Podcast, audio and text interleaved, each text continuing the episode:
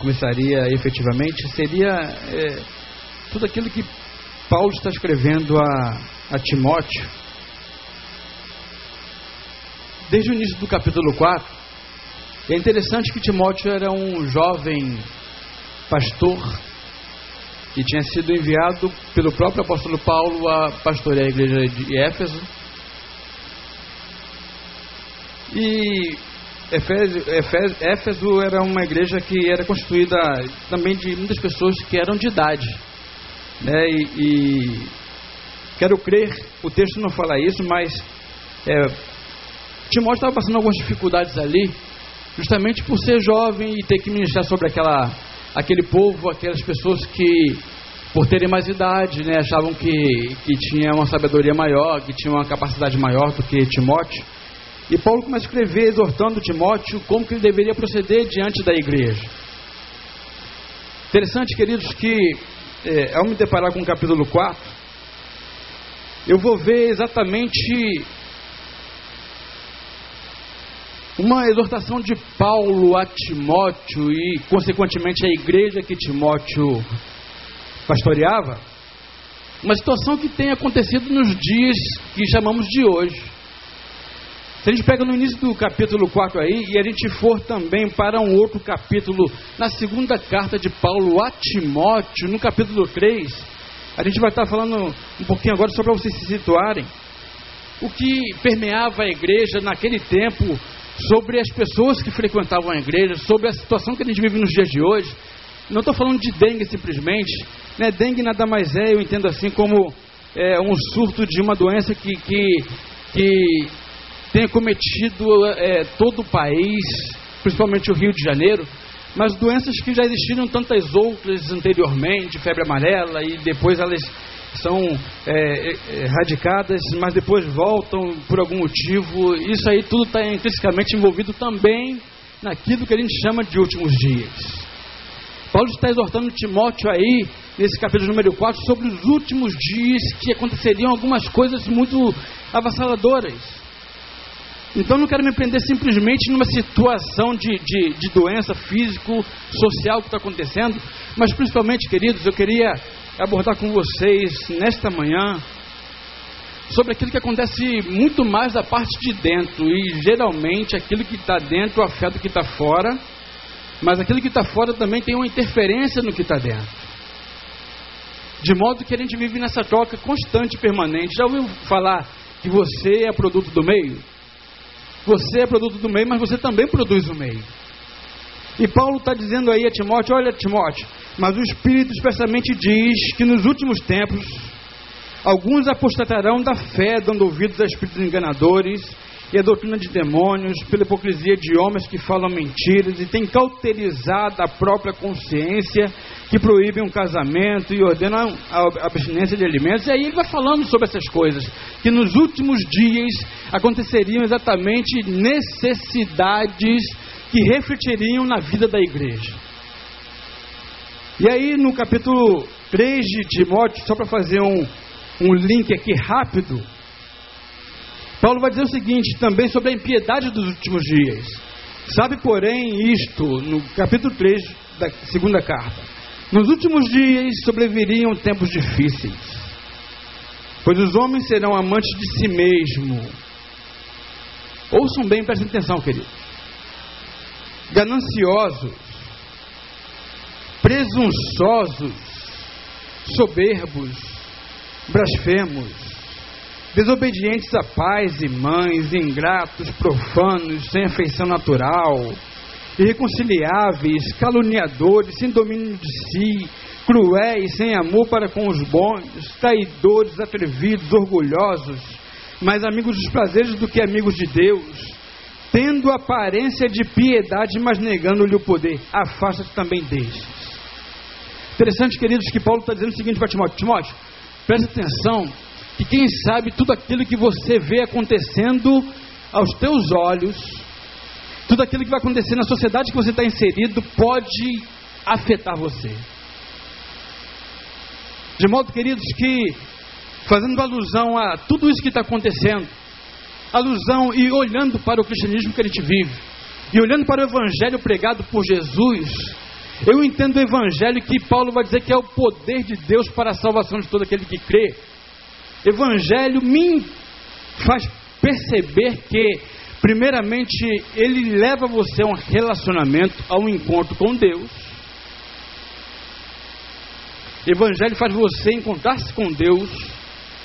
Quando você se encontra com Deus, você tem revelado a sua vida, a sua existência, o seu íntimo, o que está no cerne da tua essência, do teu caráter. Quando você se encontra com Deus, o Evangelho também ele, ele promove em nós um outro encontro que é conosco mesmo. E aí a gente vai exatamente, a partir do momento que encontramos com Deus, a gente vai se encontrar com a gente, aí a gente vai perceber o que, que a gente é de verdade. E aí eu vou olhar para mim, eu vou ver é, todas as percepções erradas que eu tinha em relação a mim, todas as produções, produções essas que de vez em quando, sem querer falar mal, viu Fábio, só aproveitando o link do que aconteceu aqui, quando ele fala do creu, nada mais é do que simplesmente um ato falho, que pum, ato falho é aquilo que a gente fala sem perceber, mas aquilo que às vezes está tá na ponta da língua. Entende? Ele uh, escandalizou, porque o Fábio falou a dança do Creu. Todo mundo sabe aqui como é a dança do Creu, sabe ou não sabe? Quantas rotações tem a dança do Creu, irmãos? Aí, tá vendo? Pastor Neil que não ouça isso.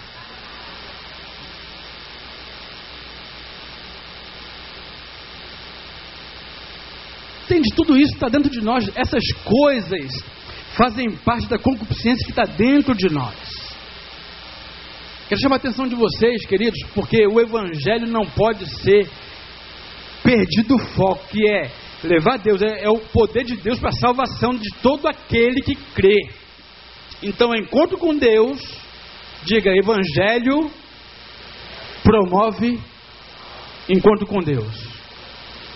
Evangelho promove encontro consigo mesmo. E por último, queridos, Evangelho promove encontro com o outro. Diga, Evangelho promove encontro com o outro. Você vive o Evangelho de Jesus, amém?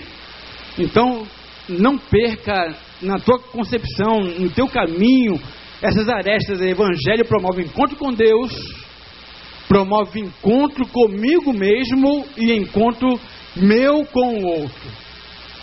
Só que o mundo que a gente vive, e eu incluo também o cristianismo nisso aí, que foi um produto de homem, a partir de Constantino, pelas muitas confusões que se fazia, o evangelho não tem nada a ver, absolutamente nada a ver do que a gente tem visto hoje pelas igrejas, pela sociedade. Nós estamos inseridos nessa sociedade, amados.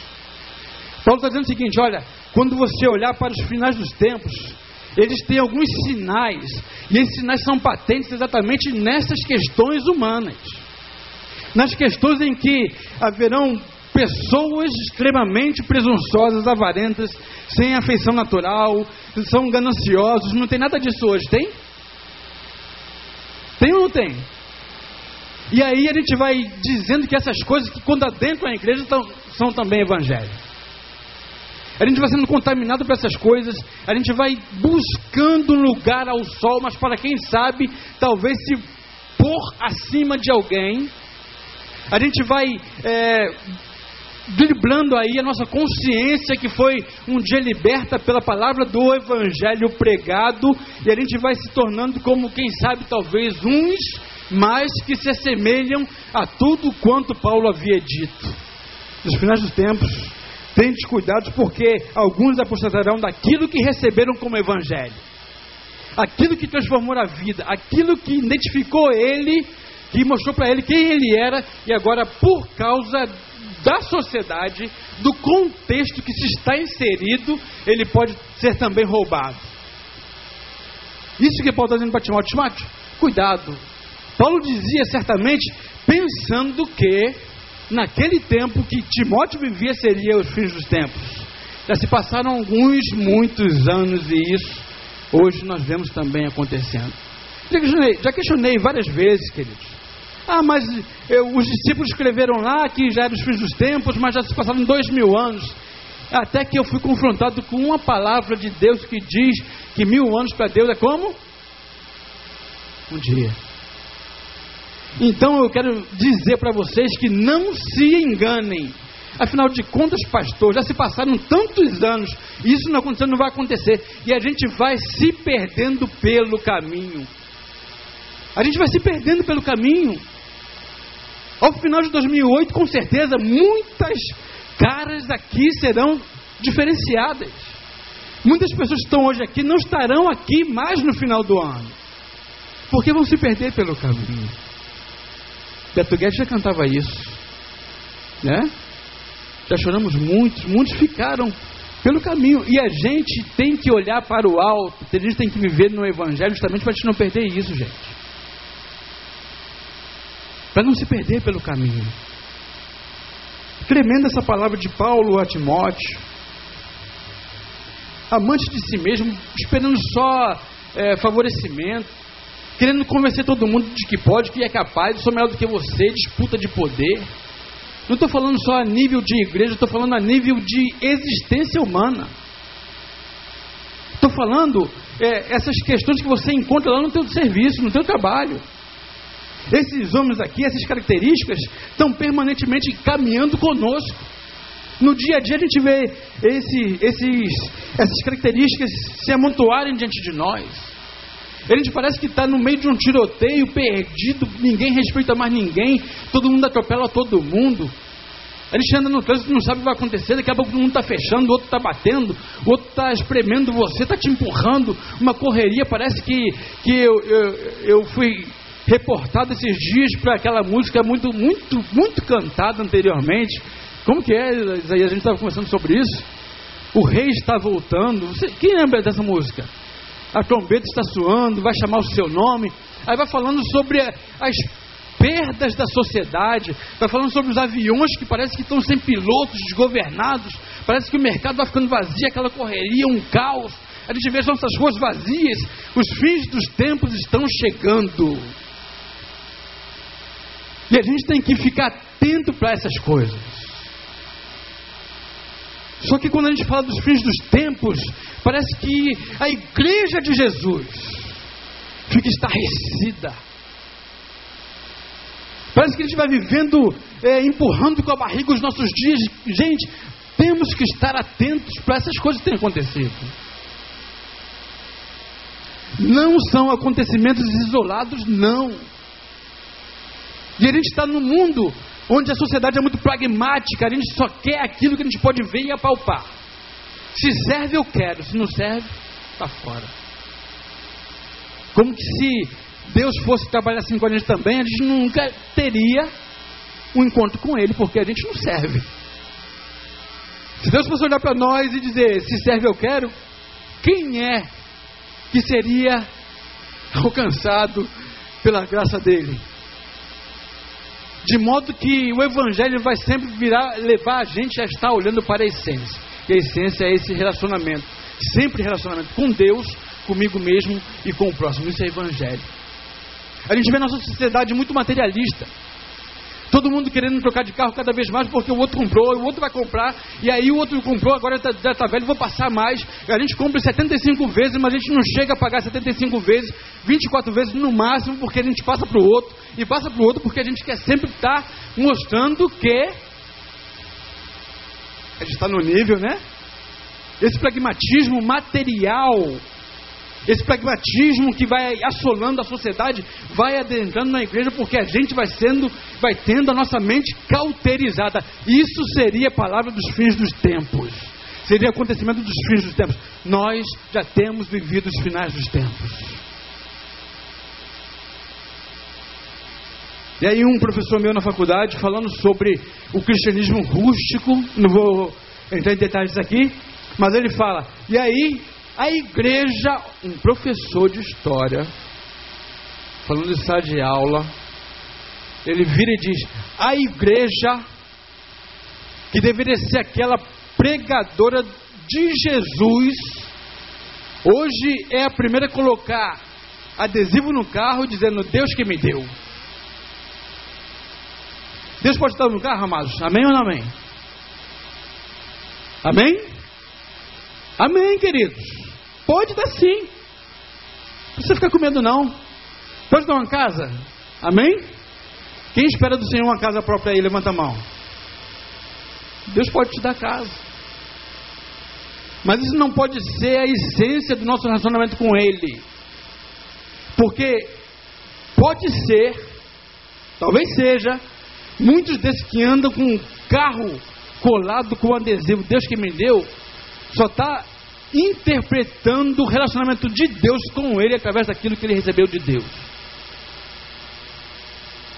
Como é que talvez esse mesmo camarada, ou camarada A ou O, tem recebido de Deus no teu coração, em termos de transformar o mundo interior para transformar aqueles que estão ao redor? A característica hoje básica do povo de Deus não é mais um, um, um, um povo que vai irradiar a luz do Senhor, que vai pregar o Evangelho, que vai transformar a vida, que vem com boas novas para a salvação daquele que crê, mas é aquele que tem mais. Característica do povo de Deus é aquele que tem mais. Porque é impossível você passar necessidade se você é um filho de Deus.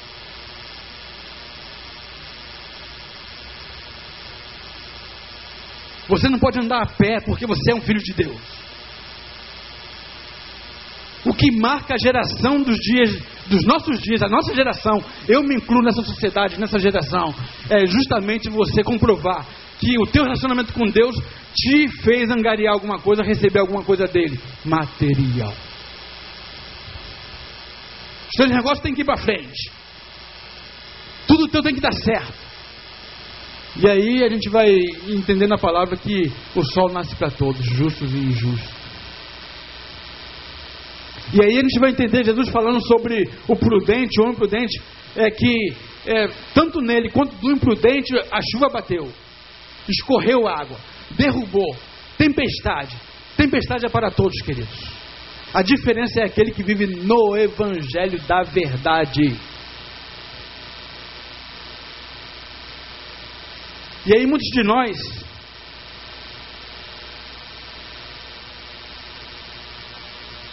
vivemos como aquela estrela que já está há anos, há muito tempo no céu, apagada, desligada, mas que a gente vê o brilho dela chegando até nós por causa da distância. Aquele brilho que a gente vê da estrela já foi liberado há muito tempo, mas aquela luz que liberou aquela estrela já está apagada. A gente não percebe que muitas vezes a gente vai sendo ludibriado com os acontecimentos dos últimos dias e a gente vai se tornando estrelas que já se apagaram.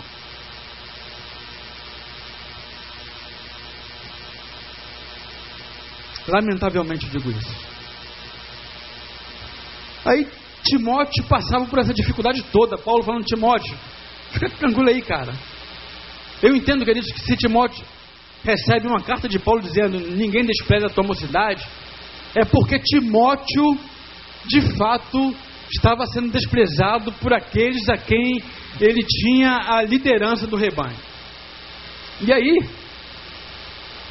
lá no verso, verso de número 16, por aqui eu começo de trás para frente, do, do capítulo 3, desculpem, é, não do capítulo 3, mas do capítulo 4 de, de Timóteo 1, ou Timóteo, primeira carta de Timóteo, capítulo 4, lá no verso 16, queridos.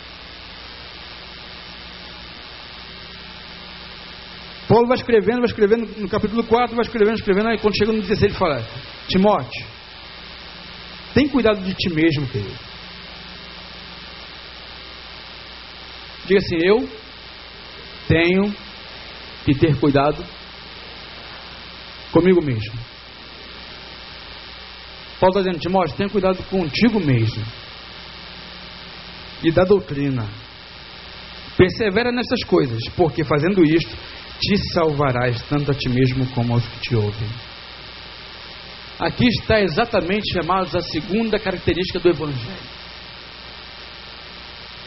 Está no relacionamento que nós temos conosco mesmo.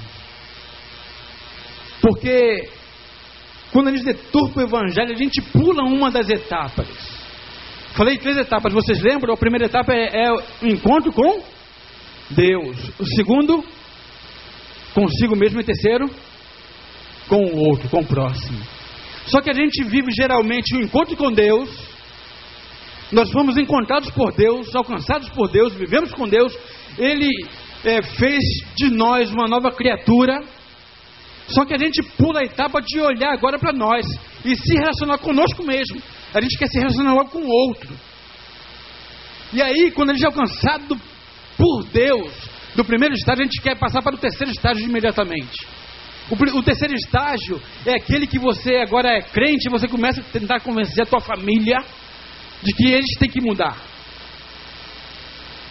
Começar a, a convencer os teus colegas de trabalho que eles têm que mudar. Afinal de contas, você já mudou. Afinal de contas, você é uma nova criatura em Jesus. Eles têm que olhar para você e seguir o teu exemplo. Não é assim que acontece, gente? Mas aí, Paulo dizendo, Timóteo, tenha cuidado contigo mesmo. Ele está falando o seguinte: olha para o teu umbigo, Timóteo. Timóteo, você não pode ser desprezado, mas você tem que refletir quanto às coisas que está dentro do teu coração. Você tem que refletir quantas mazelas, as concupiscências, os desejos da carne que está dentro do teu coração ainda. E eu quero trabalhar com isso aí. Eu quero mexer nisso, eu quero tirar as teias de aranha. Eu quero mexer no lixo que às vezes a gente vai colocando, colocando, colocando para dentro e aquilo vai todo, é, é, é, juntando teia de aranha. A aranha só faz teia onde não se mexe. E a gente não vai mexendo naquilo e aquilo vai entranhando cada vez mais para dentro de nós. E Paulo está dizendo, Timóteo, vamos trabalhar um pouquinho naquilo que está dentro de você? Afinal de contas, o Evangelho tem que refletir, tem que reluzir, tem que iluminar aquilo que está dentro de você. Você não pode querer convencer ninguém se você precisa ainda olhar para dentro de si mesmo. É assim que acontece com a gente. E a gente, para ser aceito na sociedade, sem mexer dentro, a gente começa a, a trabalhar é, aquela, aquilo que eles chamam de, de persona. Já ouviu falar? Minha personalidade é essa, não muda. Já ouviram isso? Quantos já ouviram isso aqui? Levanta a mão. Quantos já falaram isso? Pode admitir, irmãos. Tenha medo não. Já falou, você já falou, levanta a mão assim. Essa é a minha personalidade. E aí, encontrei com alguém muito sábio, conversando sobre isso, ela vira para mim e fala o seguinte: o que não modifica é o caráter, mas a personalidade é mutável.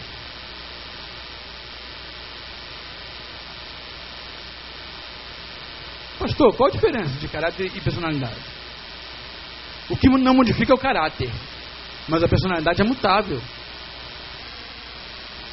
Você quer ver uma coisa? Na Bíblia, Paulo tinha uma característica Deixa eu ver como que eu vou falar. Aquele camarada que adorava, que dava vida por aquilo que ele acreditava. Extremamente colérico, atropelava todo mundo. Já falei um pouco sobre isso aqui, acerca de, de Marcos, mas não é esse o caso. A característica de Paulo era um camarada que era obsessivo por aquilo que ele acreditava. Ele tinha uma obsessão por aquilo. Deus curou Paulo da obsessão dele? Sim ou não? A mesma obsessão que Paulo tinha pelo judaísmo, agora ele tem pelo evangelho. Com a mesma força, com o mesmo ímpeto, com a mesma coragem, com a mesma desenvoltura, Paulo continuou fazendo agora em prol do evangelho.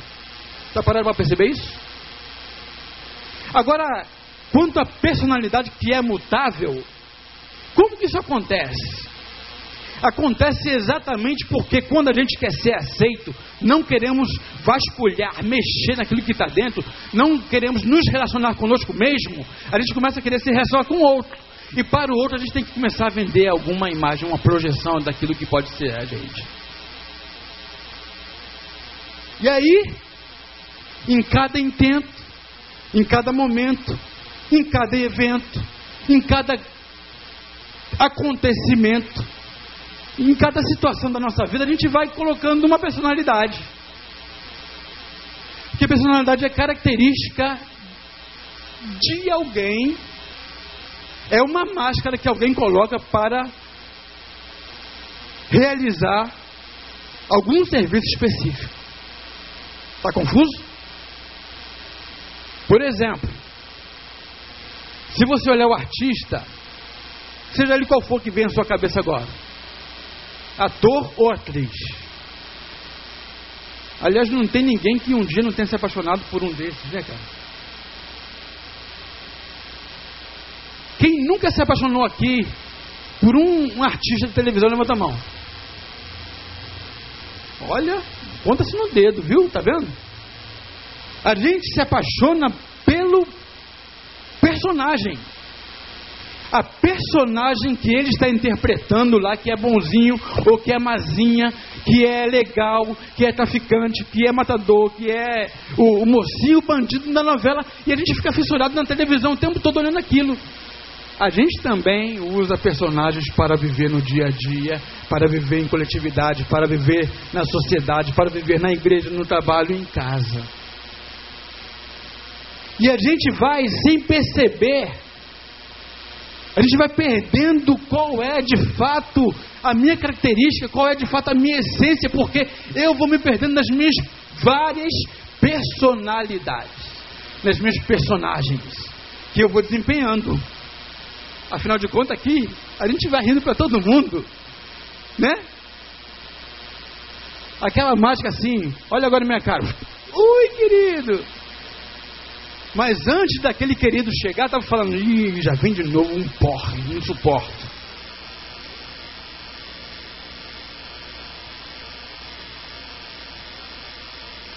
Isso é sério, queridos. E a gente vai sendo tomado por estas coisas no dia a dia. A gente vai aprendendo todo dia, através da televisão, a interpretar e interpretar bem. Evangelho é encontro consigo mesmo. O pior de tudo é que a gente, por não aguentar, e a gente vai, opa, meu personagem gostou do meu personagem, pô, legal. Aí você vai vivendo um mês, dois meses, três meses, cinco meses, vivendo esse personagem, daqui a pouco você não aguenta mais. Porque esse não é você, você teve que interpretar para ser aceito. E aí Paulo está dizendo, Timóteo, cuidado contigo mesmo, cara. Porque se você tomar cuidado consigo mesmo, você se encontrar consigo mesmo, você vai ser salvo. Porque o evangelho é para salvação salvo não somente você, mas todos aqueles que te cercam. Ou seja, a mudança tem que começar em mim, tem que ser intrínseco. É dentro para fora, não é fora para dentro, é dentro para fora. E aí a gente vai vendo um monte de pessoas enchendo os templos, mas vazios de si mesmo, porque não se conhece, não encontraram com o evangelho da verdade vivem o cristianismo, mas não vivem o evangelho da verdade. Vivem os dogmas impostos pelo cristianismo, os conceitos do cristianismo, os ensinamentos do cristianismo, mas não vivem a verdade do evangelho. Quer saber? Jesus não tem nada a ver com o cristianismo, irmãos. O cristianismo veio acontecer 300 anos depois que Jesus já tinha é, ressuscitado. Jesus nunca quis impressionar ninguém com o cristianismo, nunca quis ensinar cristianismo para ninguém. Jesus pregava o evangelho da verdade. Eis que trago para vós boas novas de muita alegria, salvação para aquilo que tinha sido perdido. Eu vim buscar e achar aquilo que estava perdido. Eu vim trazer luz. Eu sou o caminho, a verdade e a vida. Ninguém vem ao Pai senão por mim. Jesus estava resgatando, reconciliando o homem com Deus através dele. Não estava trazendo cristianismo.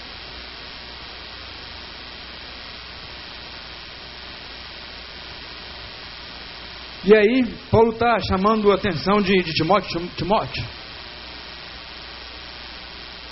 Você tem que ser um camarada maduro, meu querido. Você é jovem. Você caminhou comigo.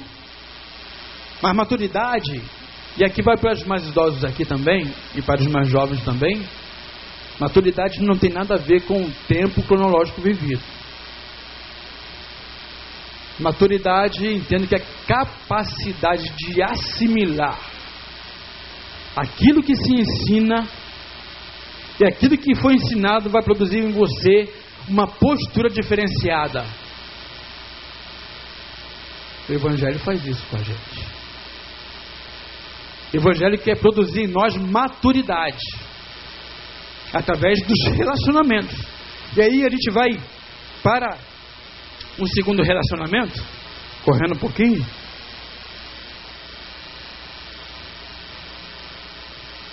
Que é o relacionamento que a gente tem com, com o próximo. Vimos com Deus, vimos conosco mesmo, de você se encontrar, de você revelar-se a si mesmo, de você confrontar-se e ver o que está bom, o que, que não está bom. Vou tirar daqui. Vamos fazer uma limpeza. Vamos fazer uma limpeza. Se propõe a você mesmo fazer uma limpeza dentro da tua mente, dentro do teu coração, dentro do, do, do da tua essência aí. Vamos fazer uma limpeza, vamos colocar isso diante do Senhor. Vamos pedir, Senhor, nos ajude a caminhar, nos ajude a, a, a nos purificarmos. Quero viver piamente na tua presença. Vamos fazer isso como, como, como um exercício diário, prático, a gente vai ver se vai mudar alguma coisa. E por último, é, ou melhor dizendo, é, tem um relacionamento com o próximo, que é no versículo 12, verso A. Que diz: Ninguém despreza tua mocidade. Aqui eu entendo que Timóteo, por ter sido alguém criado com Paulo, criado no, no, no Evangelho, né, foi filho de Paulo na fé, e ele viu o Paulo fazendo muitas coisas, ele foi aprendendo, foi aprendendo, foi aprendendo tudo aquilo, ele foi vendo o que, que era legal, poxa, isso dá certo, isso não dá certo, e a gente vai, como um bagageiro, colocando tudo que a gente vai aprendendo, a gente vai vendo, vai vivenciando, e a gente vai colocando aquilo dentro do nosso bagageiro, e a gente vai carregando esse bagageiro, porque um dia, quem sabe, talvez eu vou ter a responsabilidade de colocar tudo isso para fora. Talvez pela inexperiência de vida mesmo tendo maturidade, mas inexperiência de vida, Timóteo talvez atropelou tudo de uma vez só. Vou fazer tudo de uma vez e começou a atropelar os mais idosos, os mais novos. Ele atropela. E aí Paulo está dizendo o seguinte: o Timóteo, ninguém despreza a tua mocidade, mas vamos olhar para aqueles a quais você se relaciona. Vamos olhar um pouquinho, Timóteo. Você sabe da tua maturidade? Pô, sei, Paulo. Você sabe da tua capacidade, Timóteo? Eu acho, eu acho que sei. Tenho aprendido no caminho como que devo me importar. Pô, legal. Então você está maduro para viver. Então, vamos fazer o seguinte agora. Vamos nos relacionar com aqueles as quais estão ao nosso redor. Irmãos, o maior exercício, a maior dificuldade que demonstra que alguém de fato está maduro é quando ele se relaciona com um outro.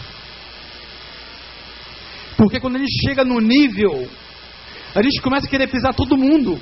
Afinal de contas, o meu nível intelectual, o meu nível espiritual, o meu nível de entendimento, a minha sapiência, a minha capacidade, ela vai se tornando notória da persona, talvez não sua, vai se tornando notória, tão notória o meu nível, porque agora eu não posso me relacionar com aqueles que estão embaixo. Olha o pragmatismo aí do cristianismo. Afinal de contas, você tem que se relacionar com alguém que tem alguma coisa para te dar.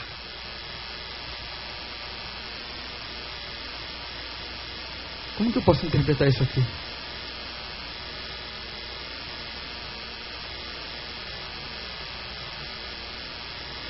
Vem cá, meu irmãozinho. Fica aqui embaixo. Senta aqui na caixa, por favor. Estão vendo todos aí?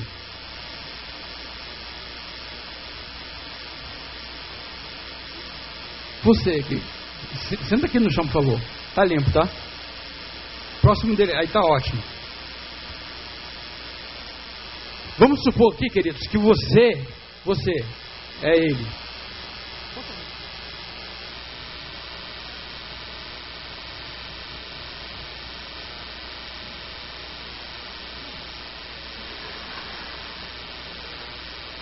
Ah, o apelido dele. Então o Tino está ali, o Dilson está aqui e o Denilson está aqui. Você é o Dilson. O que que a sociedade que a gente vive hoje ensina? Dilson, você tem que olhar para onde, Dilson? Viu como ele já sabe? Nem expliquei a ele, viu? Para cima, tá errado isso, gente? Tá errado? Não. A gente tem que olhar para cima a fim de que a gente possa crescer e evoluir cada vez mais. Essa que é a verdade. Mas o Dilson não pode olhar só para cima, tem que olhar para baixo também. Sabe por quê? Porque o que a gente aprende na sociedade é que o Dilson tem que se relacionar com quem aqui? Hã? Comigo. Por quê? Dilson, na mão.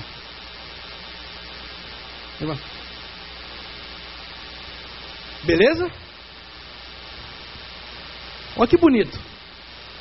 Deus chegou à minha estatura, à minha capacidade, à minha maturidade, ao meu entendimento. Mas o Tino?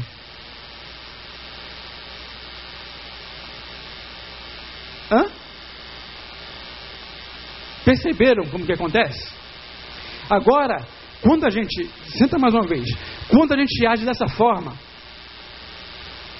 a partir do momento que o Dilson quer se relacionar comigo para crescer, ele faz muito bem em fazer isso. Ao mesmo tempo, Tinho quer crescer também, e ele vai olhar para quem? Para mim? Ou para Dilson? Para Dilson. De modo, queridos, que a maturidade me capacita a descer para me encontrar com Ele e caminhar com Ele. Percebem? Porque do mesmo jeito que eu estava em cima, obrigado, queridos. Estava em cima e eu dei a mão para o Dilson, eu me propus que estava mais em cima a ajudar alguém que estava embaixo. Por que o Dilson não vai ajudar o outro que está embaixo? Ele só quer vir para cima. De modo que isso é uma cadeia. Nós vamos ajudando uns aos outros. E aqui a gente tem que entender que o Evangelho que vai nos fazer relacionarmos uns com os outros vai nos fazer perceber. E aí eu aprendi. Natália daí? Natália não? Natália? Vem cá, meu amado. O Evangelho vai me ensinar a perceber que para a gente educar e ajudar o nosso próximo, a gente não pode sair na frente puxando, nem mesmo atrás empurrando, porque eu posso derrubá-lo. Mas se eu alcancei a maturidade de Deus pelo Evangelho, eu vou caminhar ao lado. Porque. Obrigado.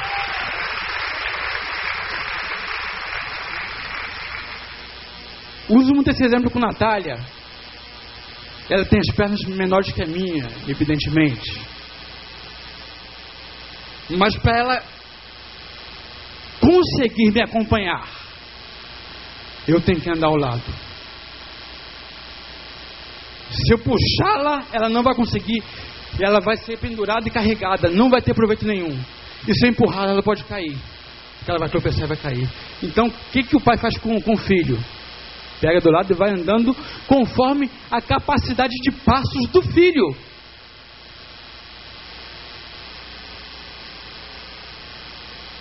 Relacionamento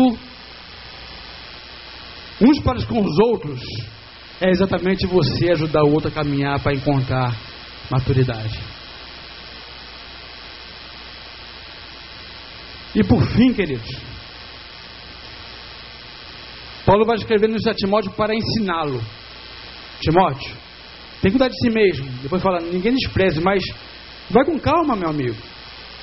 Vai no limite das pessoas. Respeite o limite. Respeite a capacidade de cada um. Respeite as diferenças. A fim de que você possa de fato fazer com que alguém caminhe até a cruz. É impossível ele se relacionar no caminho sem trocar experiências. E a partir do momento que eu troco experiências, eu vou aprendendo e ensinando. Aprendendo e ensinando. O tempo todo. Se você encontrou com alguém hoje, você pode saber, com certeza, sem você perceber, inconscientemente falando, você está levando alguma coisa dessa pessoa que você se encontrou, que abençoou, que tocou, está levando alguma coisa dela. E ela recebeu alguma coisa de você e você vai. Trocas de energia. Isso acontece todo domingo aqui. E aí, finalizando,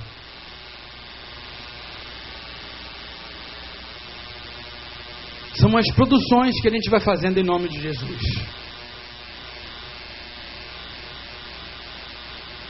No verso 12, no verso 12, na, na parte B, ele vai falar exatamente como é que a gente tem que produzir.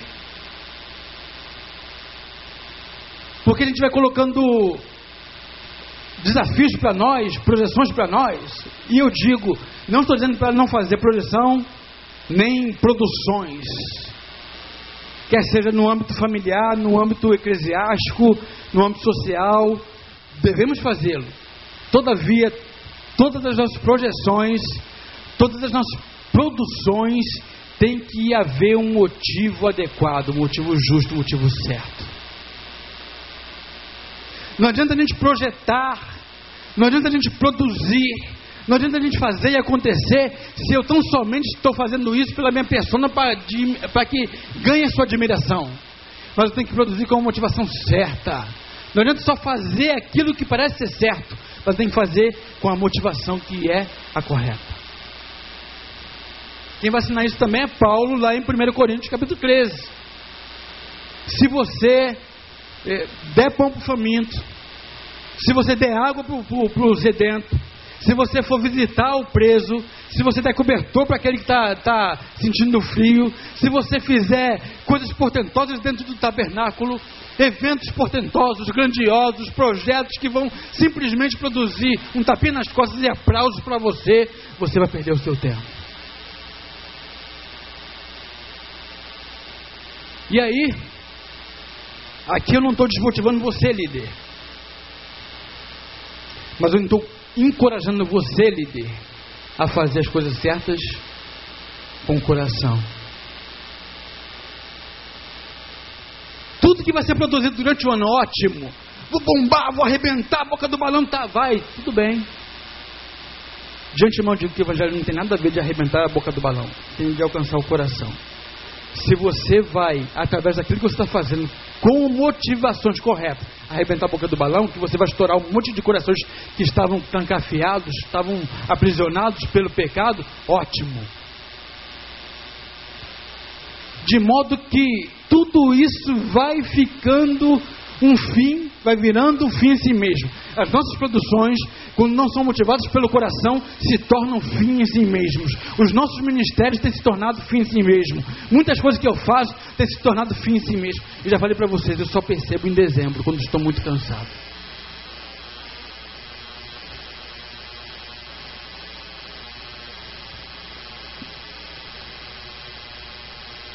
ainda que o sino retine, ainda que eu desse todos os meus bens, ainda que eu falasse a língua dos homens e dos anjos, mas se não tiver amor não adianta de nada. De modo que o que tem que permear as minhas projeções e produções da vida é o amor. De modo que aquilo que tem que ser como o precursor do interesse do meu coração em realizar tem que ser o amor. Afinal de contas, no relacionamento, a Bíblia vai ensinar a ninguém devais coisa alguma senão o amor.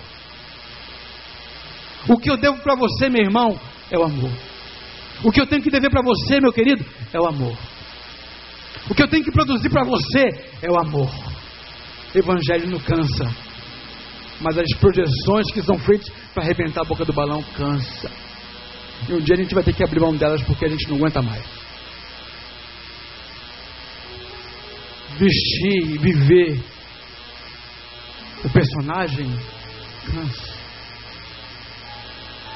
Por isso que eu abri o culto hoje falando: vamos viver o tempo que passaremos aqui na verdade. Deus só trabalha com a verdade.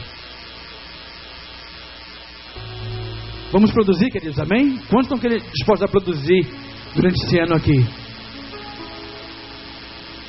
Coloque amor em primeiro lugar.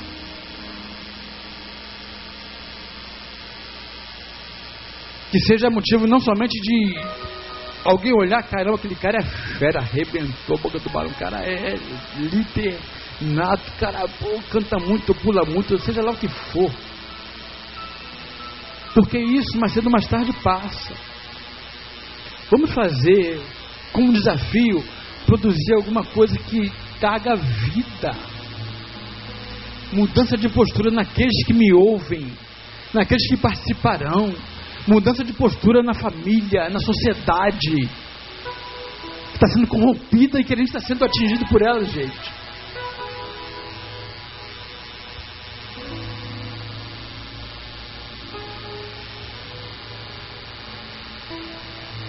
Sinceramente, a gente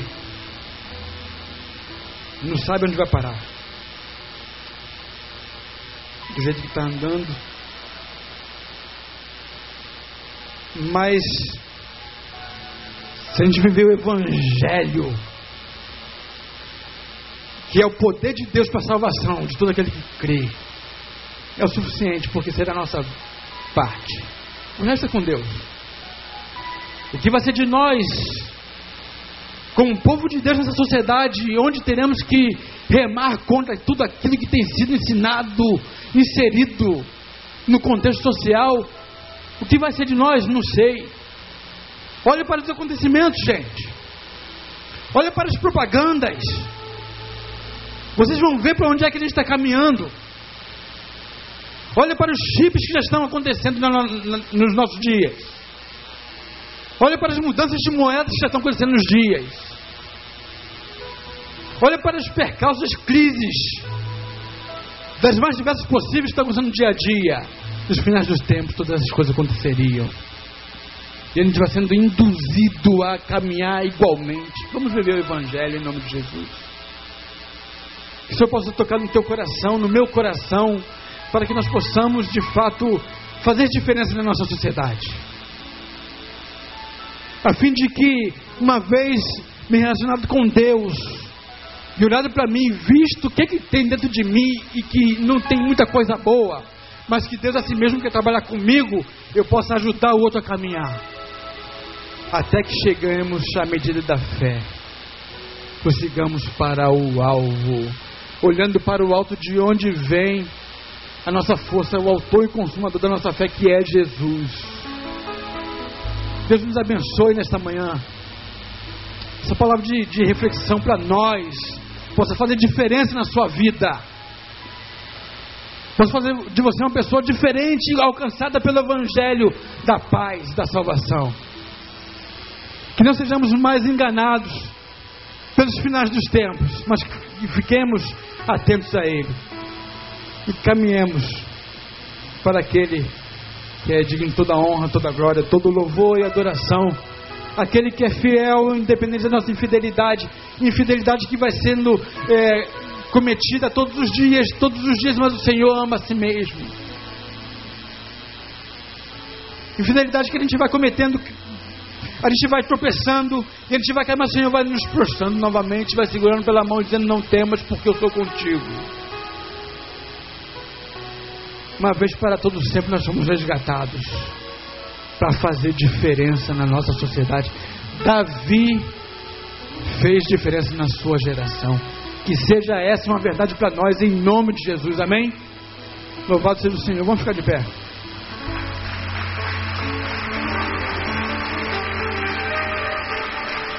Vamos cantar uma canção. E logo após estaremos cerrados. Faça dessa canção a sua oração, querido. Eu acho que vale a pena você ficar apenas alguns minutos, só uma canção e logo após estaremos nos despedindo. Pai, obrigado por tua palavra. É viva e eficaz. Obrigado, Pai, porque tu plantaste no coração do teu povo nesta manhã. Todos aqueles que se sentem povo teu, que amam a tua palavra, o teu evangelho, que saiam daqui diferentes da forma como o qual entraram aqui, Pai. Produza vida nessas vidas. Para que uma vez produzindo o teu Espírito vida em nós, possamos produzir e todos aqueles que nos relacionaremos durante todo o nosso viver. Nos abençoe e nos capacite para vivermos o Teu Evangelho. Nos esclareça pelo Teu Espírito. Não nos deixe confundido com a atual circunstância, Deus, mas livra-nos do mal. Não nos deixe perdermos a visão e o caminho para o qual estamos caminhando a cada dia. Seja assim, Pai, porque que não é o nosso lugar de descanso, mas nós vamos para uma terra que Tu tens preparado para nós. Louvado seja o Teu nome por Tua palavra, em nome de Jesus. Amém.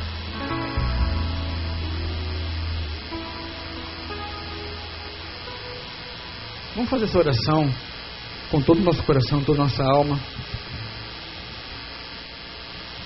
Vai trovejar. Aleluia. Tempestades virão. Mas você vai estar seguro em nome de Jesus. Que Ele é fiel. Ninguém pode tirar você da mão do Senhor. Amém? Amém. O Evangelho vai te capacitar a caminhar, querido. Caminhe para a glória de Deus. Aleluia. Descansaremos no Senhor. Amém? É o melhor lugar.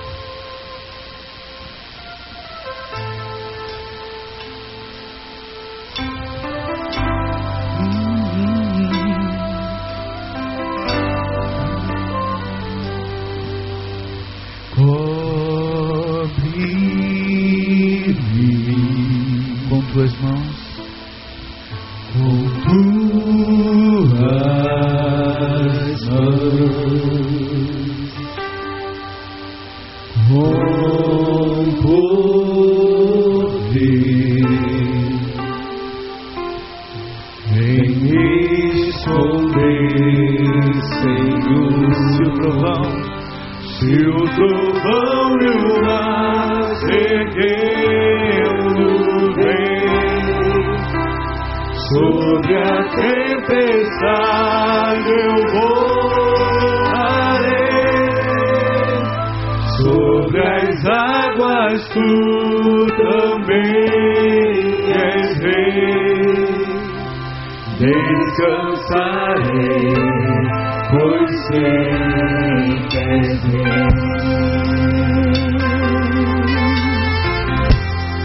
minha alma, minha alma está segura em ti, Senhor, segura